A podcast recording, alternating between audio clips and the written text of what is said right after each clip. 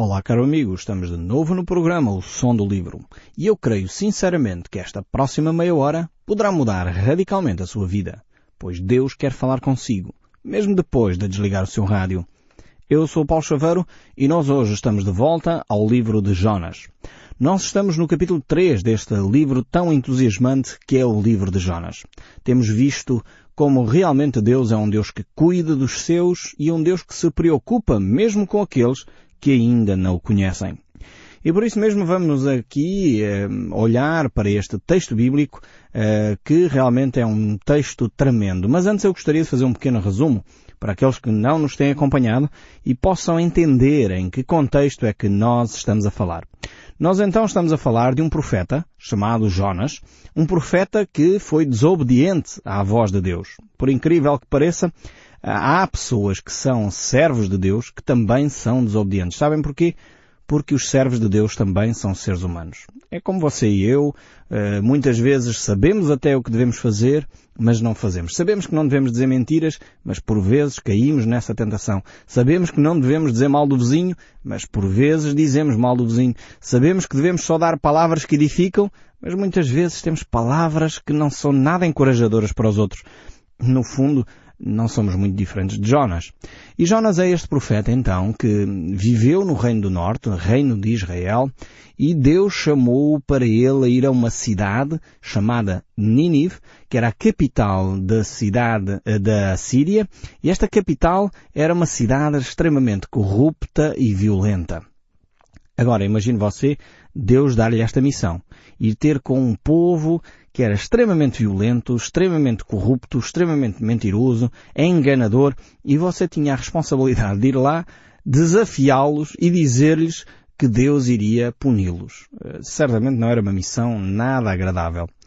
Este profeta, em vez de obedecer a Deus, que deveria ter sido a atitude correta, ele preferiu partir para Tarsis. Tarsis era aqui, mais ou menos, o sul de Espanha, e ele queria fugir para o longe de Deus. No fundo, Tarsis era o fim do mundo daquela época. Uh, e Jonas pensava que indo para o fim do mundo estava livre da presença de Deus. Muitas vezes nós agimos também assim, pensando que se não obedecermos a Deus e mudarmos de igreja, já não há problema. Se deixarmos de ir à igreja, então é que os problemas se resolvem. Muitas vezes pensamos nós que dessa forma nós resolvemos o problema. Mas efetivamente não resolvemos. Antes, pelo contrário, surgem mais dificuldades. E foi exatamente o que aconteceu a Jonas. Começou a surgir uma tempestade tremenda no mar que o impedia de avançar para o seu destino. E isso era causa da sua desobediência. Jonas estava perfeitamente consciente disso e uh, os marinheiros ficaram a conhecer também essa realidade. Mas a solução de Jonas era uh, muito estranha. Ele preferia morrer do que ter que obedecer a Deus. Vejam bem como é que era este profeta terrível. Mas Deus não desistiu dele. E por isso mesmo a solução de Jonas era lancem-me ao mar. Só que Deus não queria que Jonas perecesse, que Jonas morresse. Então Deus preparou um grande peixe que engoliu Jonas vivo e durante três dias e três noites Jonas teve tempo para refletir sobre a sua desobediência. E nessa altura então ele voltou-se para Deus. Nessa altura então ele começou a perceber eh, em que ponto é que ele se encontrava. E é aqui que nós estamos neste capítulo 3. Vejamos então, começando a ler um pouco mais atrás, eu gostaria ainda de ler aqui um verso ou outro do capítulo 2, para nós nos inteirarmos eh, completamente desta atitude de Jonas. Diz então assim o verso 1 e 2 e depois o verso 10 do capítulo 2 do livro de Jonas. Então Jonas, do ventre do peixe, orou ao Senhor. Orou ao Senhor seu Deus e disse, Na minha angústia clamei ao Senhor e ele me respondeu. Do ventre do abismo gritei e tu ouviste a minha voz. Falou, pois, o Senhor ao peixe e este vomitou a Jonas em terra. Então temos aqui esta grande e poderosa oração que é a oração do arrependimento. Quando nós fazemos esta oração de uma forma sincera, quando nós percebemos a nossa desobediência, então Deus vem em nosso socorro, Deus vem em nosso auxílio. Muitas vezes nós vivemos dificuldades, sentimos-nos angustiados, ficamos uh, aterrorizados e não resolvemos os nossos problemas porque nós não temos a humildade suficiente de clamar a Deus e pedir perdão pelos nossos pecados, pelas nossas opções erradas, pela nossa tendência para fugir àquilo que é a palavra do nosso Deus. Então, nessa altura, eh, se nós oramos desta maneira, então recebemos o socorro, recebemos a orientação de Deus. É natural que Jonas, nesta circunstância, começou então a desenvolver aí a sua humildade, a perceber a necessidade de obedecer à palavra de Deus e claro está, eh, certamente ele fez esta oração com fé. E é a oração da fé que liberta, que efetivamente traz resposta aos nossos pedidos. Jonas orou com fé e é a fé aqui que une eh, Jonas a Deus através da oração. O próprio eh, Tiago, irmão de Jesus Cristo, ele escreve no seu livro de uma forma tremenda quando ele diz que nós temos que orar com fé. Porque aquele que ora sem fé é como a onda do mar, impelida de um lado ao outro, e não pense que tal pessoa recebe coisa alguma. É um homem uh, de ânimo dobre. E realmente nós precisamos de ter uh, plena convicção do poder de Deus, plena convicção da vontade de Deus para cada um de nós. Então nós temos que seguir a orientação do nosso próprio Senhor Jesus Cristo quando Ele nos diz que nós devemos orar com fé e tudo aquilo que nós pedirmos com fé receberemos, pois tudo é possível àquele que crê. E realmente Jonas, quando está nesta circunstância, lá no fundo do mar, durante estes três dias e três noites, que de alguma forma tipifica, aponta para a morte de Jesus Cristo, o sepultamento de Cristo, eh, e foi o próprio Cristo que fez este paralelismo, fez este, esta analogia quando ele diz um único sinal vos darei, que é o sinal de Jonas. E isto simbolizava que Cristo iria estar três dias e três noites uh, no ventre da terra, uh, nesse sentido simbolizando sua, o seu sepultamento. E é por isso que o livro de Jonas é tão importante e eu creio também que é por isso que infelizmente este livro é tão atacado exatamente aqui nesta, nesta parte. Porque muitas pessoas põem em dúvida exatamente o livro de Jonas porque dizem nenhum homem pode estar três dias e três noites num ventre de um peixe e ficar vivo. Uh, mas Jesus Cristo ele dá este exemplo e ele reafirma esta verdade histórica da pessoa de Jonas, o próprio livro de Reis, segunda Reis, nos uh, confirma a, a, existência desta personagem, deste profeta, e realmente todas os, as críticas que se levantam, todas as dúvidas que se levantam ao livro de Jonas realmente são críticas infundadas e que visam, no fundo, atacar aquilo que é primordial na fé cristã, que é a ressurreição de Jesus. Por isso temos que ter muita cautela para essas uh, pessoas que se levantam e dizem não, o livro de Jonas é uma fábula, o livro de Jonas é uma mitologia, não temos que acreditar em tudo que está escrito na Bíblia. Foi exatamente assim que Satanás enganou Adão e Eva. Tínhamos muita atenção a esses aspectos quando supostos teólogos até, e eu quero dizer com toda a transparência, as maiores barbaridades que eu já ouvi foi da boca de teólogos, não foram de pessoas ignorantes. Pessoas que fizeram uma formação académica, não estou contra a formação académica, porque eu também a tenho, mas é, é, é muitas vezes as pessoas que fazem uma formação académica sem conhecer quem Deus é, que dizem as maiores barbaridades acerca de Deus. Porque afinal eu sou doutor Flantal, e esse sou doutor Flantal tem um curso em teologia, então supostamente deveria saber o que está a dizer. Mas é dessas pessoas que muitas vezes surgem barbaridades como estas dizendo não, nós não sabemos explicar como é que Jonas teve três dias e três noites no ventre de um peixe, logo isto é uma mitologia, logo isto é uma, uma fábula, não pode ser verdade. Realmente nós, seres humanos, somos muito limitados na nossa compreensão de quem Deus é.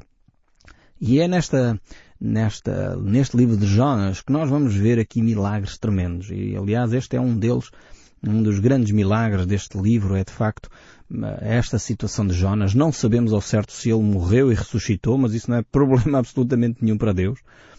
No Velho Testamento temos vários casos de, de ressurreições. No Novo Testamento temos também vários casos de ressurreições que Jesus operou. Portanto, a morte e a ressurreição para Deus não é um problema.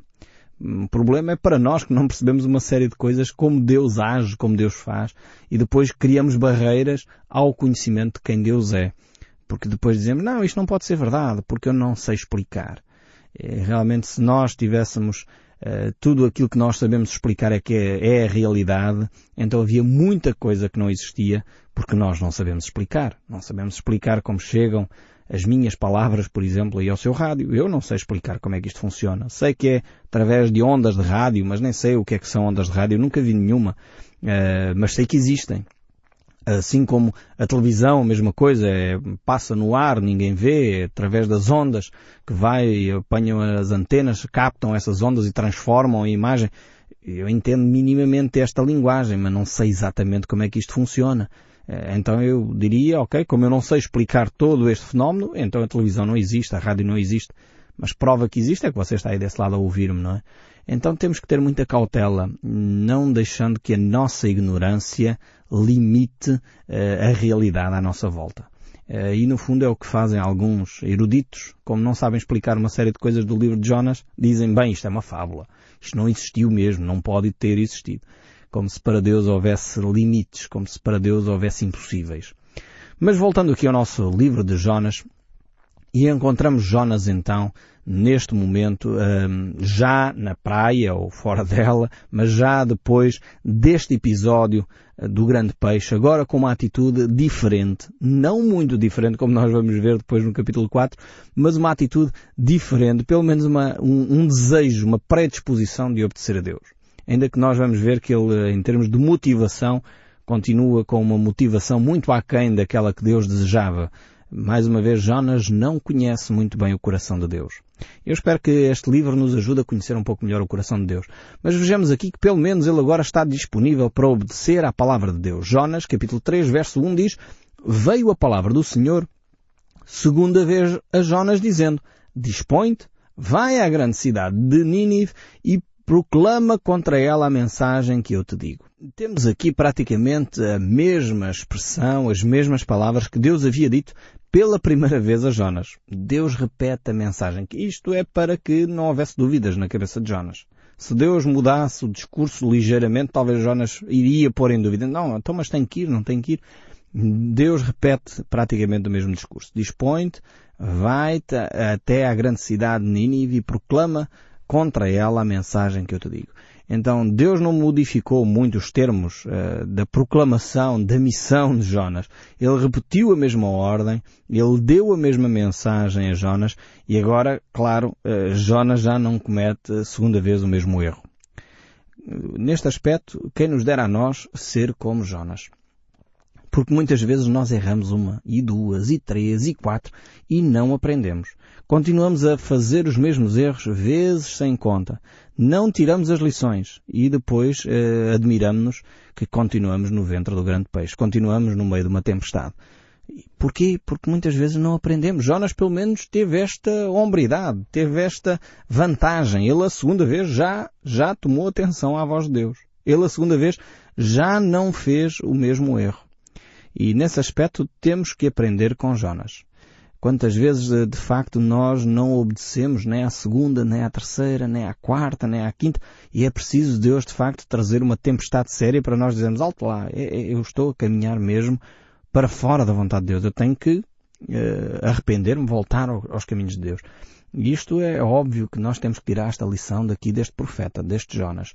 E então Deus usou aqui estas mesmas palavras praticamente que ele usou na primeira vez que ele chamou Jonas. E a primeira palavra que ele usa, ou o primeiro verbo, ele dispõe-te. Uh, e é a mesma palavra que ele havia usado uh, na primeira vez. Deus utiliza outra vez agora uh, esta mesma afirmação, esta mesma missão para Jonas. E isto mostra a necessidade que o homem tem de se colocar debaixo da vontade de Deus. Ou seja, tem, é uma disposição interior, é uma atitude que nós temos que desenvolver. Dispõe-te. Uh, prepara-te para uma predisposição para realizar a vontade de Deus. E depois esta predisposição leva-o à ação. Dispõe-te e vai. Vai à grande cidade de Nínive. É, é, de facto, Deus enfatiza frequentemente a dimensão desta cidade. A maioria dos historiadores um, concorda que esta era uma cidade imensa para a sua época. Uh, se de facto as medidas forem, forem corretas, e o paralelismo entre aquilo que a Bíblia nos relata uh, e, e, depois os quilómetros que esta cidade deveria ter forem corretos, a analogia foi feita corretamente, esta cidade deveria ter cerca de 90 quilómetros de uma ponta à outra. Portanto, estamos a falar de uma dimensão imensa de uma cidade com proporções uh, de uma grande metrópole da atualidade. Portanto, não estamos a falar de uma cidade zeca que tinha meia dúzia de habitantes. Não, não. Estamos a falar de uma cidade enorme, uh, com cerca de 90 km de uma ponta à outra. E porquê é que chegamos a este número de 90 km? A primeira referência é que o texto bíblico aqui de Jonas fala que ele levou três dias para percorrer aquela cidade. Uh, e de acordo com a jornada de um dia para um israelita, uh, significava que ele deveria percorrer cerca de 30 km em cada jornada. Então se ele leva três dias a percorrer aquela cidade, significa que 3 vezes 3, é simples, uma, uma conta relativamente simples, dá cerca de 90 km uh, de, de uma ponta à outra da cidade de Nínive. Depois vemos também que no final, lá no capítulo 4, quando termina este livro, Deus diz que haviam cerca de 120 mil que não sabiam distinguir entre a mão direita e a mão esquerda. E há quem interprete este número uh, como sendo 120 mil crianças que eram inocentes, ignorantes, entre aspas, no sentido que não sabem discernir entre a mão direita e a mão esquerda, quer dizer, não têm muito conhecimento ainda, são bebés. Uh, e então se 120 mil eram só as crianças, eh, significa que a população era muito maior. No entanto, pode também significar que 120 mil era a população total, no sentido que eram ignorantes quanto à sua caminhada, apesar das atrocidades que eles cometiam. No entanto, o facto era que era uma grande cidade, esta a cidade de Nínive. E realmente Deus não poderia continuar a tolerar uh, toda esta violência, toda esta crueldade uh, que efetivamente estava uh, a se multiplicar na cidade de Nínive. E como Deus queria dar uma segunda chance, uma segunda oportunidade a esta cidade, Deus envia então Jonas. Jonas havia falhado a sua missão da primeira vez, tentou fugir da presença de Deus. Deus deu uma segunda oportunidade a Jonas e depois Deus dá uma segunda oportunidade à cidade de Nínive. E esta é uma lição tremenda que nós temos que tirar aqui do livro de Jonas. É que Deus é um Deus das segundas oportunidades. Ou seja, você falhou a primeira oportunidade que Deus lhe deu não desanima, arrependa-se e volta aos caminhos de Deus. Quantas pessoas nós conhecemos no nosso país que estão desiludidas com a Igreja, abandonaram a Igreja porque aconteceu isto, aconteceu aquilo dentro da sua comunidade e de alguma forma desiludiram-se com Deus. Eu quero dizer que Deus não se desiludiu consigo. Deus continua a olhar para si. Deus continua a dar-lhe uma segunda oportunidade. Procure uma nova comunidade. Vá com atenção a essa comunidade.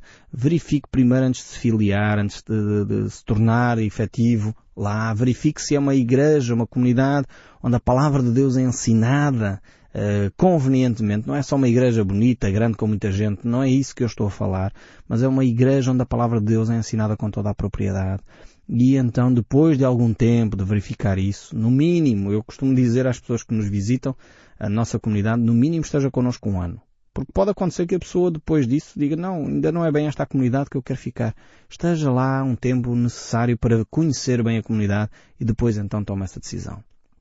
Sabemos que não há comunidades perfeitas, mas Deus é o Deus das segundas oportunidades. E por isso mesmo Deus dá-lhe a si a segunda oportunidade, Deus dá à igreja a segunda oportunidade, Deus dá a qualquer pessoa uma segunda oportunidade. Assim como deu a Jonas, assim como deu à cidade de Nínive, Deus oferece segunda oportunidade. Que coisa fantástica esta do nosso Deus.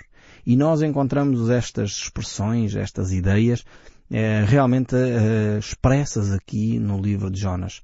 Podemos, eh, infelizmente, falhar uma, duas, três vezes, mas Deus continua a olhar para nós. Deus continua a trazer a cada um de nós a oportunidade de nos aproximarmos dele. E é exatamente isso que Deus faz com Jonas, é exatamente isso que Deus faz aqui com a grande cidade de Nínive. Não sei se está lembrado de outros episódios. Você pode dizer, bem, mas Paulo só foi com Jonas. Não, não foi só com Jonas. Lembra-se do apóstolo Pedro. O apóstolo Pedro tornou-se um dos grandes apóstolos de Jesus. Era dos três apóstolos mais próximos de Jesus. Havia Pedro, Tiago e João. Eram os discípulos próximos de Jesus Cristo. Depois tínhamos os doze, e depois tínhamos os setenta, e depois tínhamos uma grande multidão uh, que eram discípulos de Jesus. Mas uh, realmente Pedro, João e Tiago eram os três mais próximos. E o que é que Pedro fez? Antes que o galo cantasse, Pedro negou a Jesus três vezes. Desiludiu Jesus, de alguma forma. Ele perdeu a oportunidade de obedecer a Deus.